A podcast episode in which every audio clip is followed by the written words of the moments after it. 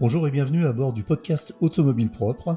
Avec Johan et Pierre, nous sommes ravis de vous retrouver pour ce 20e épisode, avec une actualité toujours aussi riche et passionnante sur la voiture électrique. Bonjour messieurs. Salut Eric. Salut Eric. Je vous rappelle que ce podcast est disponible sur toutes les plateformes comme iTunes, Spotify, Google Podcast et autres. Si vous l'appréciez, vous pouvez le noter, cela nous ferait très plaisir et cela aiderait le podcast à gagner en visibilité. Tout de suite, on rentre dans le vif du sujet ou des sujets. Alors aujourd'hui, on va parler euh, de Mercedes qui accélère dans la voiture électrique. On va parler aussi d'un trophée annuel de la voiture en général et qui a cette année plébiscité justement les voitures électriques. On va parler un peu de, Jeep et d'une décision euh, assez radicale qui vient de survenir. Et puis, euh, on fera un focus sur la nouvelle rubrique d'Automobile Propre, une rubrique qui est une étape dans la vie du média qui est euh, le super test automobile propre. On va, vous, expliquer de quoi il retourne précisément.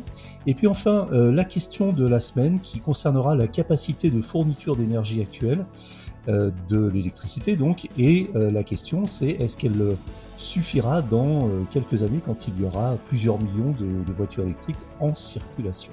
Cet épisode est sponsorisé par MrEV.com, boutique en ligne d'accessoires de recharge pour véhicules électriques et hybrides rechargeables. Sur MrEV.com, vous trouverez toutes les solutions de recharge adaptées à votre véhicule électrique, notamment des câbles de recharge à la longueur personnalisée ainsi que des bornes de recharge fixes ou mobiles. Si vous avez besoin de conseils, les experts de MrEV.com vous répondent par téléphone du lundi au vendredi de 9h à 17h. Pour en savoir plus, rendez-vous sur mister-ev.com. Le premier sujet, donc, euh, eh bien, c'est ce record établi par une voiture électrique qui vient de parcourir tranquillement plus de 1000 km, Pierre. Exactement, la Mercedes EQXX Concept, donc il y a concept dans le nom, euh, normalement, on est plutôt habitué à avoir des genre de, de maquettes à, l'échelle 1 et avec euh, des spécificités extraordinaires, mais on, sait pertinemment qu'on verra jamais ça de série. Et eh bien, Mercedes a un, petit peu fait les choses différemment. C'est certes, c'est un concept, mais c'est un concept qui roule et qui donc a euh, parcouru il y a quelques jours plus de 1000 km en une seule charge. Alors moi je trouve ça extrêmement rafraîchissant, donc déjà parce que c'est un, concept qui fonctionne vraiment. Euh, en deux, euh, c'est pas un SUV, et ça c'est quand même aussi assez rafraîchissant. Et en trois, euh, je sais pas pour vous, mais moi j'arrive à une saturation totale de ces nouvelles supercars, hypercars électriques. C'est qui produira le plus de puissance, qui fera le 0 à 100 km/h le plus rapidement possible. Et là, on revient à quelque chose du, nouveau monde, parce que toutes ces, vitesses et ces accélérations, c'est vraiment l'ancien monde. Là, on est dans le nouveau monde, on est sur battre des records à la fois d'autonomie, mais surtout d'efficience, parce que faire plus de 1000 km en une seule charge, à peu près tout le monde saurait le faire. Il suffit d'avoir une batterie suffisamment grosse. Mais là, on a une efficience qui est vraiment extraordinaire puisque c'est plus de 1000 km réalisés sur route ouverte. Hein. C'est sur le trafic. Dans, le trafic, c'est sur un mélange de, plusieurs types de routes. Eh bien, la consommation moyenne finale est de 8,7 kWh au 100 km. Et ça, c'est quand même une berline qui fait 4,85 m, qui fait plus 1 tonne 700. et bien, c'est absolument remarquable et c'est un, défi euh, qui serait euh, qui serait même pas à la portée de, la plus efficiente des citadines actuellement en vente. Et euh, ce qui fait dire que eh bien on, a un bel avenir parce que ce, concept si abouti, ça veut dire que dans un futur très proche, ça va aboutir à une version de série. Et, euh, ça, c'est une, vraie bonne nouvelle. Et moi, j'espère que euh, Mercedes se, met dans une brèche dans laquelle tous les autres constructeurs vont, maintenant aller et que ce sera une course vers euh, le moins, j'ai envie de dire, le, moins d'énergie dépensée pour avancer, ce qui est quand même l'essence, si je puis dire, de la voiture électrique et du futur de la voiture électrique l'essence de la voiture électrique, il fallait la faire, celle-là, bravo. C'est bien, c'est fait. Euh, sur le sur le concept, effectivement, euh, alors c'est cette voiture, si si vous ne l'avez pas vue, ça ressemble à une alors quoi, une espèce de, de coupé quatre places, c'est-à-dire c'est une voiture qui est très vaste, très aérodynamique, évidemment très fluide, en forme de, de goutte d'eau un petit peu, et c'est aussi la direction que prennent les voitures électriques qui recherchent absolument l'efficience. Donc on a quelques points communs, c'est-à-dire cette forme très effilée, des pneus assez assez étroits pour ne pas offrir trop de résistance au sol et puis à l'air évidemment. Euh, ce qu'il faut préciser aussi effectivement sur le trajet, c'est que la voiture est partie donc du centre de recherche de Stuttgart et est allée jusqu'à Cassis dans le sud de la France, Cassis je crois on dit, et euh, avec 11h32 euh, de conduite pour un peu plus de 1000 km, ce qui est euh, bah, une moyenne tout à fait honorable. Ça veut dire que la voiture a roulé à des allures tout à fait euh, euh, classiques et non pas en mode hypermiling comme on a tendance à le faire. C'est-à-dire qu'elle s'est pas traînée à 40 km heure sans chauffage avec une seule personne à bord, etc. Ça a été un test dans des conditions réelles, un trajet quasi non-stop. Euh, la voiture a roulé et resté près des limitations de vitesse, avec même un maximum de 140 km/h en Allemagne. évidemment, elle n'a pas roulé à 300 en Allemagne, mais elle a roulé à 140 km/h, ce qui est tout à fait euh, correct et, suffisant. Et une vitesse moyenne finale de 87 km/h 40, euh, alors, je ne sais pas si vous vous êtes déjà amusé à regarder vos moyennes quand vous faites un trajet un petit peu long, euh, que ça soit sur route ou autoroute, mais on, est même assez rarement à ces, à hauteurs-là quand on essaye de rouler un petit peu à l'économie. Donc, finalement, euh, très proche de la réalité sur un, grand parcours. Johan, ça t'inspire ce, genre de, record? Ouais, bah moi ça m'a rappelé une voiture en fait qui qui a été présentée il me semble en 2014 qui était euh, la Volkswagen XL1, qui était une hybride rechargeable aussi, qui faisait euh, moins d'un litre de, carburant en 100 km. Et donc, c'est un petit peu comme si euh, finalement toutes ces, tous ces efforts sur l'efficience, etc., qu'on a pu commencer à faire sur la partie thermique, commencer à aboutir aussi sur la partie électrique. Donc voilà, en tout cas, j'ai l'impression que c'est des voitures à la, à la, philosophie assez proche. vraiment l'efficience au maximum, des voitures assez basses, bien effilées. Donc euh, voilà, c'est intéressant. Je me demande maintenant ce qui va rester euh, dans la version, dans les versions de série, ou en tout cas ce que va faire Volkswagen de, son apprentissage autour, de ce concept. Mais en tout cas, ouais, ça fait du bien. Et euh, ce que, j'ai remarqué autour de moi, c'est que finalement, ce record des 1000 km avait pas mal marqué les gens. en tout cas, j'ai plusieurs personnes qui m'en ont parlé pas forcément des spécialistes de l'automobile ou quoi, mais qui avaient été marqués par le fait qu'une voiture électrique avait pu faire 1000 km. Donc ça aussi, ça, participe à développer en fait la voiture électrique dans l'esprit des gens, de se dire ben finalement on n'est pas limité à 150 km comme au début de, l'électrique. Donc euh, voilà, je trouve ça intéressant. Oui, c'est vrai, euh, c'est intéressant ce que tu soulignes, Johan, c'est en termes de effectivement de résonance auprès du grand public et de, communication. Euh, je précise, j'ai encore deux, précisions un peu techniques quand même, qui sont quand même vraiment intéressantes dans ce test, c'est que le trajet a prévu aussi quelques détours par des cols de montagne euh, et des villes afin de multiplier les conditions de, roulage. Et puis euh, dans, des, températures qui étaient aussi avec une amplitude assez large puisque ça allait de 3 degrés à 18 degrés. Et alors le petit détail euh, amusant, c'est que l'ensoleillement pendant le trajet, alors peut-être à partir des, régions au sud de, la France, l'ensoleillement a permis au toit photovoltaïque de récupérer 25 km sur les 1008 km de route c'est-à-dire que la voiture est équipée de panneaux solaires, hein, pour, parler simple, qui, nous ont permis de, récupérer 25 euh, km. Ça fait quoi? Ça fait ça fait 2,5% euh, du trajet réalisé grâce à grâce à, au photovoltaïque. Donc euh, vraiment une expérience intéressante. effectivement, on, espère que cette expérience et ce savoir-faire seront rapidement transposés dans des véhicules de série. Et pourquoi pas une mise en série de cette voiture dont le design est quand même assez, assez alléchant, assez sympathique, et dans lequel d'ailleurs on retrouve, comme je le disais tout à l'heure, des points communs à toutes les voitures qui sont assez efficientes, c'est-à-dire des lignes euh, effilées très en, rondeur. Et alors ce que j'ai remarqué, c'est un arrière, euh, un, arrière qui ressemble euh, un petit peu à la Kia EV6 avec un, une espèce de, d'arête comme ça qui, fait tout, le bord de la bordure arrière et qui doit probablement avoir un sens en termes d'efficience aérodynamique. Voilà, donc euh, alors justement à propos de Mercedes, euh, on voit en fait que Mercedes euh, continue à accélérer dans la voiture électrique. Il y a plusieurs annonces qui ont été faites et puis ça n'arrête pas avec une ambition qui a été revue à la hausse. Hein, Pierre, c'est notamment le fait que Mercedes souhaite maintenant électrifier tout son parc avant la fin de la décennie, c'est ça?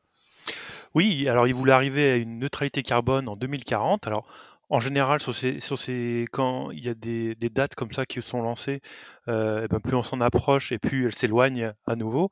Et ben pas chez Mercedes, puisque eux, ils ont dit maintenant, euh, on a avancé plus vite qu'on imaginait, et ça sera 2030. Euh, ce qui veut dire quand même que ça veut dire que les émissions de CO2 auront diminué de moitié, ce, qui, paraît remarquable quand même. Euh, mais, ça va. Est-ce que c'est -ce c'est surprenant euh, de la part de Mercedes, à la fois cette, euh, on va dire cette politique globale et aussi ce, ce, QX On voit depuis quelques années, Mercedes a, a, fait pas partie des pionniers, euh, au même titre par exemple que, BMW avec, avec, son i3, qui quand même euh, a été un des premiers parmi ses, premiers allemands à, sortir une électrique euh, vraiment, vraiment homogène. Mais Mercedes fait des progrès vraiment considérables, modèle après modèle. ça avait déjà commencé avec le QC, qui était, on va dire, un petit peu dans, dans, la moyenne de ce qui se faisait à ce moment-là, mais ils ont, ils ont vraiment améliorer les choses avec le QA derrière, qui en, version traction 250, euh, bah justement a une efficience qui, est étonnante, dont on ne parle pas assez et qu'il faudrait, mettre un peu plus en valeur parce que ces deux QA, il, arrive vraiment à des consommations très basses. Et puis il y a aussi le QS qui est un petit peu, qui sera, je pense, considéré euh, dans quelques années comme, comme la grand-mère de ce que sera la version de série de le QXX. Euh, c'est-à-dire que c'est une, une, grande berline et qui arrive quand même à, euh, alors bon, toute proportion gardée par rapport à son gabarit, mais qui arrive à, avoir des, des, des consommations euh, maîtrisées et, euh, et, ça, et, ça, en dit beaucoup. Et je pense que Mercedes fera partie des euh, vraiment des acteurs de, de l'électrification à, observer dans les années qui viennent. Alors euh, oui, effectivement, ils se, on, on, on, constate un peu ce mouvement qui est un mouvement de fond euh, chez les constructeurs traditionnels, on va dire, et notamment chez les premiums euh, allemands. Ils se sont mis à l'électrique, ils s'y sont mis avec plus ou moins de rapidité et de, bonheur, mais on sait aussi qu'ils ont une grosse puissance de feu et qu'ils peuvent se mettre en mode, en mode vraiment machine de guerre pour, pour avancer, avancer très vite avec chacun sa spécificité, on, on, on, va dire. Mais euh, effectivement, enfin moi j'ai jamais eu de doute sur le fait qu'ils arriveraient à tourner la page euh, du thermique finalement assez rapidement et peut-être plus, plus, vite que ce qu'on le pensait.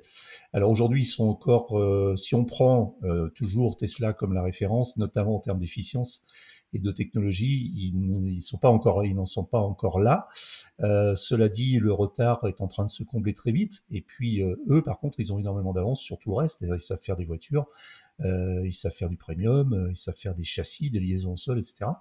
Et donc, euh, ils partent quand même avec un déficit technologique par, sur la gestion de l'énergie électrique, mais ils partent aussi avec une grosse avance sur tout le reste. Donc, reste à voir maintenant qui va rattraper l'autre. Est-ce que c'est Tesla qui va arriver un jour à faire du, du premium, ou en tout cas des voitures un petit peu avec une qualité perçue un peu supérieure ou est-ce que ce sont les constructeurs premium qui vont rattraper Tesla dans la technologie de l'énergie électrique? En tout cas, c'est un, feuilleton à épisode qui va être très intéressant de, suivre dans les prochaines années. Euh, justement, alors à propos de voitures électriques et de euh, classement, puisqu'il faut toujours des classements euh, pour nous permettre de nous guider un petit peu dans, le, marché. Euh, voilà, il existe un classement dont on ne parle pas vraiment par ici, mais qui est quand même important, puisque c'est tout simplement the World Car of the Year, c'est-à-dire euh, le classement mondial des voitures. Voilà, de l'année en gros. Et cette année, alors grande nouveauté, les voitures électriques, Pierre, ont été largement plébiscitées, semblerait-il. Ah bah oui, écoute, il y a cinq catégories euh, différentes pour euh, cette distribution de, de couronnes, on va dire, et sur les cinq, il y en a quatre qui ont été remportés par un, véhicule électrique. Alors ça paraît très loin l'époque de, la Nissan Leaf qui avait remporté le, titre européen de la voiture de l'année. C'était en 2011. Et écoutez, un, peu plus de dix ans plus tard, visiblement, ça, va, devenir quelque chose de bien plus récurrent. Alors parmi les grands gagnants, on a forcément les Coréens. Donc la Kia EV6 euh, a déjà remporté euh, le titre euh, européen, et eh bien c'est sa cousine, la Hyundai Ioniq 5, qui eh ben, remporte le titre mondial, non seulement dans la catégorie voiture électrique, mais aussi dans la catégorie design. il faut dire qu'effectivement, elle, elle a vraiment un design étonnant, cette, cette Ioniq 5, qui la différencie vraiment du reste de la production. Et, un troisième, la, couronne ultime, puisqu'elle a aussi, la, elle remporte la toute catégorie, elle remporte la, couronne ultime de voiture mondiale de l'année. Et juste derrière, il y a qui? Ben, Sa cousine, la Kia EV6, euh, qui a été grillée de quelques points. Et on retrouve aussi la Ford Mustang Mach-E. Donc c'est vraiment un plébiscite étonnant, soudain. c'est comme ça. Et on a aussi dans la catégorie sportive. Pourtant, il y avait une, affiche qui était impressionnante cette année, avec des BMW M3, M4, la nouvelle Toyota GR86. Et bien pourtant, c'est l'Audi e-tron GT qui remporte la, couronne de la voiture performante de l'année. Donc c'est vraiment le carton plein pour les voitures électriques cette année. Alors l'Audi e-tron GT, euh, petite euh, parenthèse amusante aussi, c'est que j'ai vu que nos amis de Carwow, qui est un, une chaîne YouTube et un média euh, britannique qui a pour spécialité de comparer les performances de toutes les voitures sportives sur des sur des dans des vidéos assez amusantes de, de départ arrêté, vient de se livrer un petit exercice où il comparait toutes les toutes les Audi entre elles les plus puissantes, donc toutes les RS et compagnie thermiques et parmi euh, toutes ces voitures, il y avait une e-tron GT, euh, e-tron RS GT, donc la seule électrique du lot. Eh bien, devinez qui remporte euh, l'épreuve sur au moins deux manches, c'est celle-ci. Donc, l'Audi e-tron RS GT électrique arrive en accélération pure et dure devant toutes les autres Audi du marché, y compris la R8 et y compris les, les, les A6 GT, RS, RS, etc. Donc, c'est assez drôle. fin, fin de la parenthèse. Euh, c'est quand même euh, euh, ce qu'on voit ici. Peut-être, Johan, je ne sais pas si tu as un mot à dire sur le sujet, mais c'est que les, voitures coréennes sont toujours bien placées hein, dans ces palmarès. Ouais, bah effectivement, là, ils ont vraiment. Kia et, Hyundai ont vraiment bien joué hein, avec ces deux modèles. On voit qu'ils raflent tous les, tous les prix. On voit aussi que c'est des véhicules qui. Qui plaisent beaucoup aussi au, public. En tout cas, c'est ce que c'est ce qui semble ressortir des commentaires sur Automobile Propre, sur la chaîne YouTube, etc. Donc euh, voilà, c'est plutôt des plutôt des produits qui plaisent. Et, euh, et, du coup, ce que ce classement moi m'inspire, c'est euh, de me dire, mais, messieurs les constructeurs automobiles, si vous voulez faire partie du classement, vous savez ce qu'il vous reste à faire. Hein. Il faut faire des voitures électriques, des nouveaux modèles innovants et, et, un peu différenciants aussi. Donc voilà, c'est un petit peu la, la réflexion que ça m'inspire. Et euh, effectivement, je pense qu'on verra de plus en plus d'électriques dans les années à venir dans ce, dans ce classement. Là, ça y est, c'est parti. Peut-être qu'on ne verra même que des électriques euh, prochainement dans les, dans les top 3 ou les top 5 euh, de, de ce type de, de classement. Alors, il y en a un autre qui s'est qui s'est consacré, qui se consacre de plus en plus à l'électrique. Pardon, c'est mon téléphone qui sonne. c'est Jeep. Alors, étonnamment, Jeep qui qui vient donc d'annoncer qu'il arrêtait euh, la vente des véhicules purement euh, modèle purement à essence. Donc ça ne veut pas dire que qu'on mettra plus d'essence dans les Jeeps, mais euh, en fait on va aller plus sur euh, d'autres types de, de motorisation, c'est ça? Ouais, tout à fait. Ben, en fait on est déjà dans un contexte où, il y a de nombreux constructeurs qui commencent à, changer un petit peu de braquet quant, au, quant aux motorisations. On sait que Audi, par exemple, euh, vient d'arrêter la vente de ses modèles euh, diesel aux Pays-Bas. Stellantis qui euh, indique aussi qu'il va cesser les motorisations essence sur les versions familiales de ses utilitaires. et donc là, on a Jeep qui met, fin en version purement essence ou purement diesel en France pour les particuliers.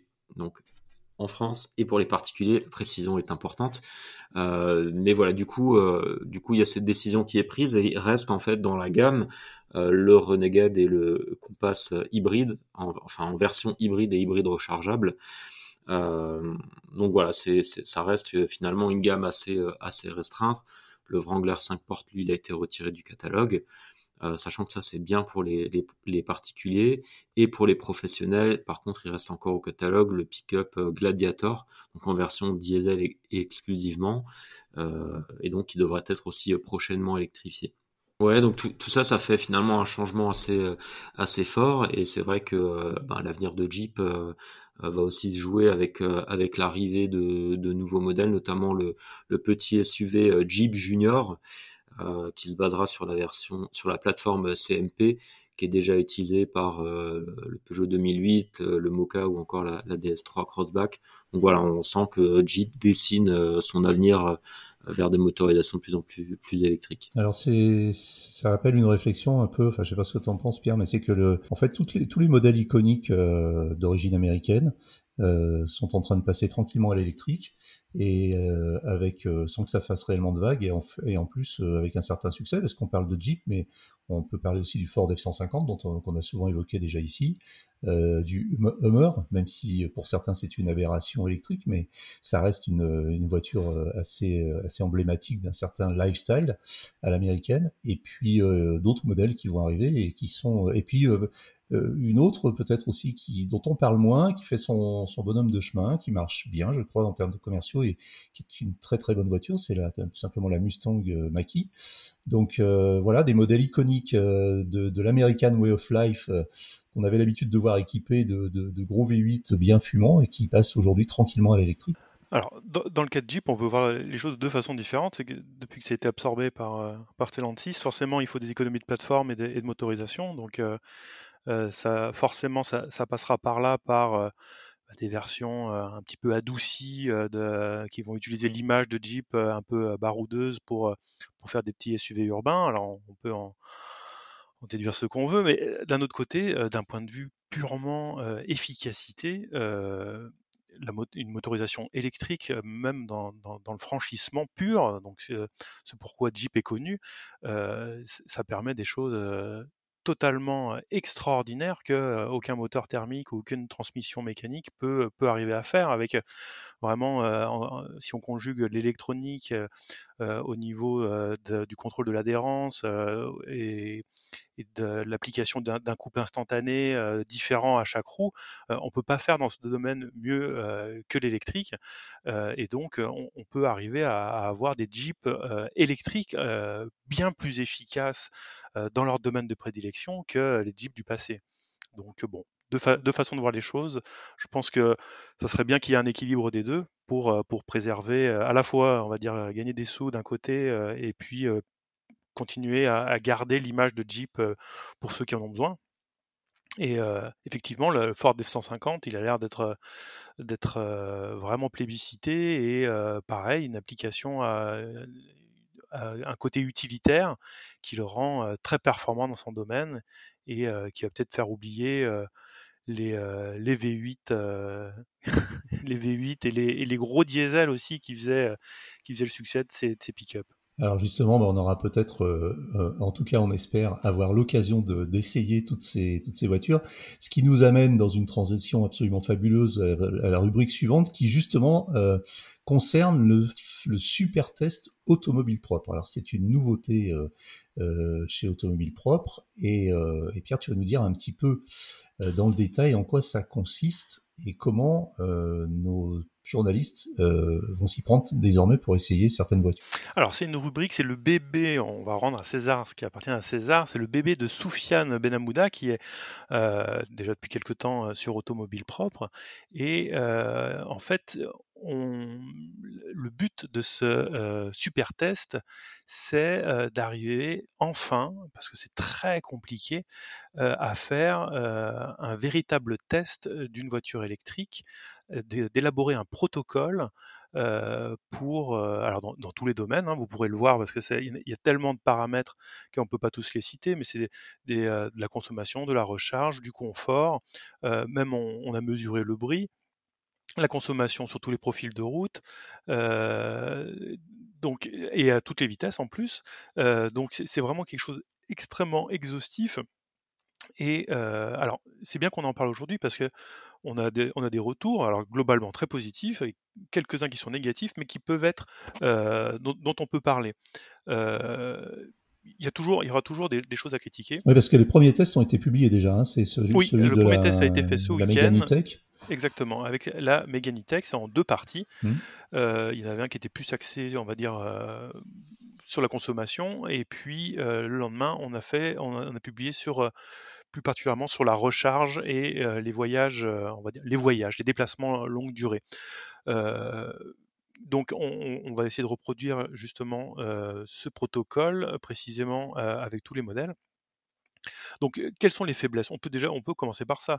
on peut maîtriser tout dans, dans, ce super test parce que ça sera toujours fait avec le même conducteur à son volant. Ça sera Soufiane. Il a élaboré un, parcours qui est qui qu'il empruntera à chaque fois. donc toujours le même parcours toujours le même parcours, quel qu'il soit, que ce soit ce qu'il fait sur national, ce qu'il fait en ville, ce qu'il fait sur autoroute. Donc ça sera, c'est vraiment le but, hein, faire quelque chose qui puisse être, répété le plus fidèlement possible. Au final, on, peut le dire tout de suite, hein, le seul paramètre qu'on ne peut pas maîtriser, euh, c'est la température. Donc euh, la température, on, la précisera à chaque fois euh, parce que on, le sait bien, c'est un facteur important en termes en termes de consommation. Mais il y a des limites à ce qu'on peut faire sur route ouverte parce que on, on peut pas faire ça dans un labo euh, parce que de toute façon, ce ne serait, pas des chiffres euh, qui seraient véritablement réalistes. Eh bien, on, a choisi de faire euh, d'avoir cette, faiblesse-là parce qu'on peut pas, on peut pas l'éviter. Alors on peut, on peut quand même, on maîtrise pas la température, c'est-à-dire on maîtrise pas la météo évidemment lors du roulage de la consommation. Mhm. On peut cependant la maîtriser un petit peu lors de la recharge par les, par les dispositifs de mise en température des batteries de certaines voitures. Tout à fait. Et bien justement, nous, on pousse le vice jusqu'à, quand il y a un système de préchauffage des batteries, euh, à tester d'abord sans le préchauffage des batteries. Euh, par exemple, vous, voulez faire une, sorte de, recharge improvisée, vous dites, oh, tiens, je vais, faire une pause et, je vais recharger. Donc on a, ça, on l'a mesuré. Et a un système de préchauffage des batteries, eh bien, on l'a mesuré aussi, et on sera à même de donner un chiffre. Donc à ce niveau-là, on est pas mal. ce qu'il faut dire, faut bien se dire, donc là, on a publié une seule voiture, un, seul, un seul super test. On obtient des chiffres qui sont ce qu'ils sont. Toute la valeur ces super tests, c'est la répétition. Ça sera la comparaison. donc, plus on va répéter ces, essais avec le même protocole, et plus en fait on pourra comparer d'une voiture à l'autre et là avoir une vraie valeur parce que on a déjà des propriétaires qui nous disent oui mais moi je fais moins ou moi je fais plus soit. Mais ce qui va être bien c'est de pouvoir répéter. Donc là on peut déjà dire un scoop pour le podcast. La prochaine ce sera l'ID3 qui est euh, une concurrente directe de la Mégane qui a déjà été testé, euh, quasiment à, quelques jours près euh, au même moment que, la Mégane, donc avec des températures très proches. Et là, on aura une, vraie base de comparaison entre ces deux modèles concurrents, avec une, une valeur vraiment exceptionnelle.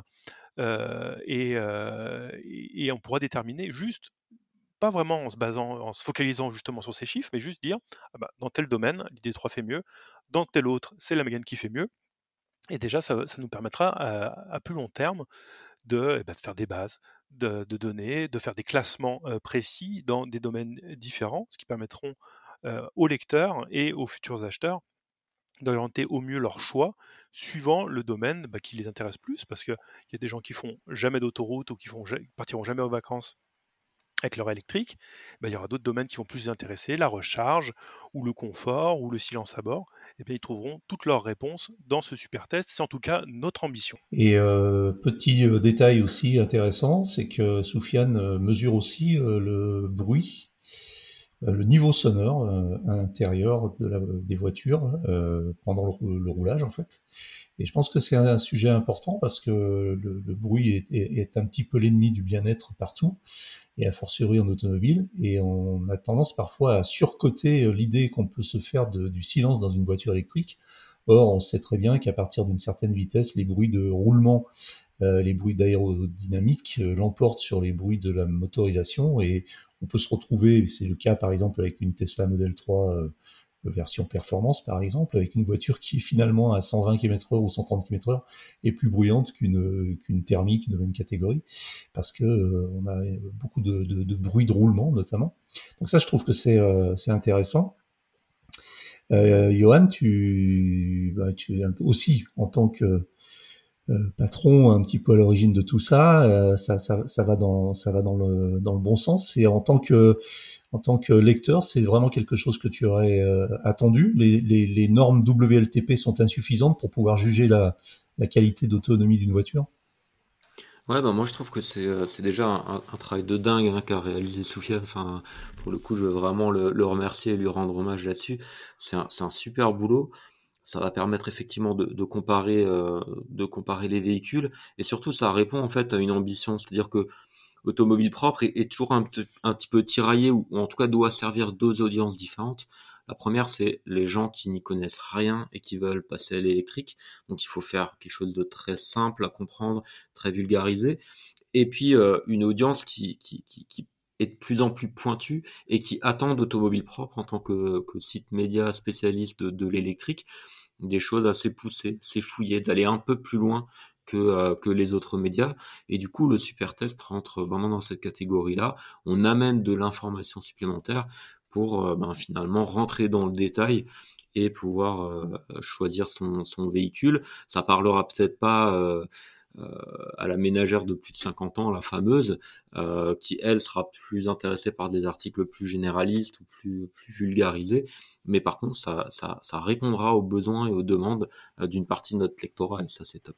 Très bien, donc on va suivre ça avec passion. Alors sans rien dévoiler, je pense qu'on peut dire aussi qu'il y aura d'autres nouveautés importantes qui vont arriver sur Automobile Propre avant la fin de l'année. Et on espère pouvoir vous en dire plus euh, rapidement. On va finir avec la question du jour qui concerne la capacité de fourniture d'énergie euh, des, bah, de- des centrales nucléaires. Euh, donc la question qui revient de façon assez récurrente, notamment de la part de gens qui s'interrogent sur la transition électrique et euh, énergétique, et aussi, on peut le dire, de la part des anti-VE. Il y a aussi des gens qui sont contre le véhicule électrique, un peu par principe ou par posture. Et euh, donc, euh, bah, cette question, c'est euh, OK, aujourd'hui, il y a, je sais plus, 500 ou 600 000 voitures électriques immatriculées en circulation en France. Euh, Qu'est-ce qui va se passer quand il y en aura, quand il y en aura 15 millions d'ici 15 ou 20 ans, euh, voire bien avant? Et est-ce que les centrales électriques sont en, cap sont en capacité de fournir l'énergie demandée par, et requise par ces véhicules? Euh, Voilà, alors je crois qu'on a quand même des éléments de réponse, Johan. Ouais, bah tout à fait. Bah déjà, c'est une vieille idée reçue. Alors idée reçue qu'on peut comprendre, hein, mais c'est euh, la voiture électrique, ça va faire saturer le réseau. Il va falloir con- construire de nouvelles centrales électriques. Souvent, quand vous parlez euh, de, véhicules électriques avec des gens qui sont un tout petit peu contre ou un petit peu sc- sceptiques, c'est le premier sujet qui vient sur la table, c'est ce sujet de l'alimentation électrique. Donc moi, à titre personnel, j'ai pas forcément la réponse. Par contre, ce qui est sûr, c'est que RTE, qui gère euh, le réseau électrique, euh, bah lui s'est posé la question euh, et de façon approfondie, puisqu'ils ont fait toute une étude sur ce sujet-là, ne serait-ce que pour savoir s'ils allaient devoir justement ben, augmenter en fait leur, leurs infrastructures et dans quelle mesure. Donc ils ont fait une ils ont fait une étude que vous pourrez retrouver sur le sur le site de, RTE, de l'Aver France ou même d'Automobile Propre. Et en fait, ils, ils estiment eux que la consommation d'énergie qui est liée au développement du véhicule électrique euh, ne devrait pas dépasser 48 TWh en 2035. Ça correspond à peu près à 10% de la consommation française euh, d'électricité. Euh, et, du coup, 16 millions de véhicules électriques, c'est ce qu'ils ont calculé. Euh, 16 millions de véhicules électriques en circulation, ça correspondrait à peu près euh, à la consommation électrique de, la Nouvelle-Aquitaine. Donc c'est pour vous donner un, ordre d'idée, un ordre de grandeur. Et en fait, RTE nous dit que finalement, ça ne devrait pas poser trop de problèmes, euh, en tout cas qu'on est en capacité d'absorber euh, cette, euh, ce, ce, supplément de consommation électrique. Mais par contre, le point qui est, un petit peu compliqué, c'est de gérer les pics de consommation. Et il y a notamment le pic, le fameux entre 19h et 21h, où tout le monde rentre chez soi, allume ses appareils électriques, fait à manger, lance des machines à laver, etc. Euh, ben finalement en fait le défi c'est plutôt ça, c'est euh, d'être en capacité de gérer ce pic-là. Euh, ils disent aussi qu'il y a deux pics qui sont un peu moindres, euh, qui sont le matin et, et, à la pause de midi. Et en fait, la piste qui est privilégiée par, par RTE pour ça, c'est d'être capable de décaler les recharges en fait à ce moment-là. Euh, donc soit de manière manuelle, ça veut dire qu'on compte un petit peu sur le, civisme des, utilisateurs, ou soit via des dispositifs de pilotage énergétique, qui est à mon sens un point très important aussi pour, pour l'intégration du, du, véhicule électrique dans le réseau. Euh, et ce, ce pilotage énergétique, il a aussi la comment dire la vertu de permettre d'utiliser l'énergie intermittente, l'énergie renouvelable éolienne ou solaire pour ben, finalement pour intégrer cette énergie dans le, dans le réseau et l'utiliser au moment où on en a besoin. Donc on arrive vers des concepts de smart grid qui, à mon avis, euh, et a priori de l'avis d'RTE aussi, euh, et, enfin, c'est un concept qui est nécessaire euh, demain pour, pour l'avenir de la voiture électrique, mais même pour l'avenir en fait de notre, comment dire, de notre consommation et de notre production d'énergie. Est-ce que le, est-ce que le vehicle to grid ou le vehicle to load s'inscrivent dans ce, dans ce processus de pilotage énergétique? Ouais, tout à fait. Bah, ça, ça rentre complètement là-dedans. L'idée, c'est vraiment de, de recharger au bon moment et voir demain de pouvoir décharger dans le réseau euh, l'électricité qui est stockée dans les batteries. Et, euh, et, et je trouve qu'on parle beaucoup de la voiture électrique et je trouve qu'on ne parle pas encore assez de ces notions de pilotage euh, de l'énergie, de, smart grid.